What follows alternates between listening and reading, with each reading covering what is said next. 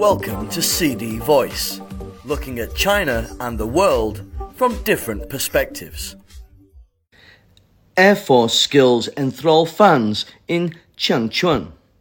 Breathtaking displays expecting to draw 700,000 visitors to five-day aviation show. Stunning maneuvers by a fleet of People's Liberation Army Air Force aircraft at the 2023 Air Force Open House activity and Changchun Air Show left tens of thousands of visitors enthralled on Wednesday in Changchun, capital of Jilin province. Several J-20 stealth fighters, J-16 multi-role strike planes, and YY-20A aerial refueling aircraft carried out solo and group displays on Wednesday, the first day of the air show, which ends on Sunday. They performed a host of challenging, sophisticated maneuvers in the presence of at least 100,000 spectators, including local residents and aviation fans who have poured into the northeastern city for the event. Entry to the event is free, but advance registration is required.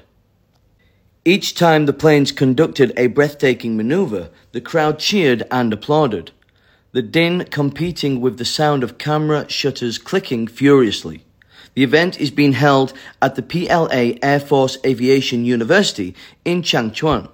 This is the first time that the J20, J16, and YY20A, all top hardware in the Air Force, are appearing for flight performances at the same time. It is also the first time that four J-20 jets are taking part in flight maneuvers simultaneously in an air show.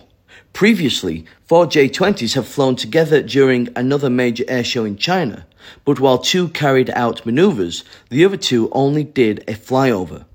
Another major attraction on the first day of the air show was the aerial combat maneuvers by the J-10S and J-11S twin-seat fighter jets. Spectators braved the scorching sun for hours to witness the pilots' dogfight performance.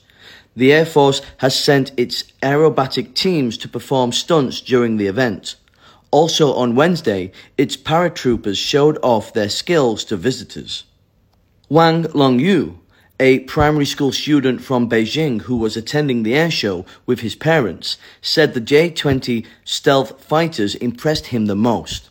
The J-20s have China's most advanced aircraft engine and missiles. This aircraft is making our motherland stronger. I had seen the J-20 in movies and on television, but I had never seen the real thing till today. Seeing it makes me more interested in becoming an aircraft designer or pilot, he said. His mother, who wished to be identified by her surname, Xie, said she and her husband brought their son to Changchun to help him experience the power of China's advanced aircraft fleet and the latest achievements of the Air Force firsthand. Thanks to our son, we have now become aviation fans. He loves reading about aircraft and weapons. This is the first time we have brought him to an air show. I hope this tour will help to advance his patriotic sentiment because this will enable him to personally see the accomplishment of our Air Force and the aviation industry, Xie said. Chen Shuaiyu, another primary school student from Beijing, said he too was attending an air show for the first time. Our Air Force aviators gave outstanding performances and also showed us how capable the planes are. The J-20 is much stronger than other fighter jets, he said. I will show my teachers and classmates the videos I have recorded when I return to school. A mother in Changchun who wanted to be identified by her surname of Zhang said she took her daughter, a primary school student, to the event to help her know more about the Air Force.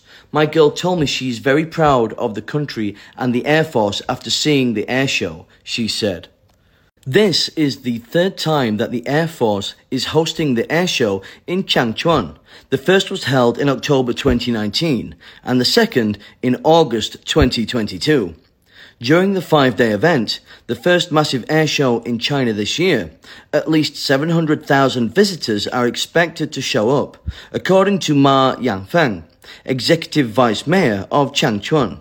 Ma said his city is well prepared to welcome guests to the event and has arranged a number of aviation related activities for residents and tourists.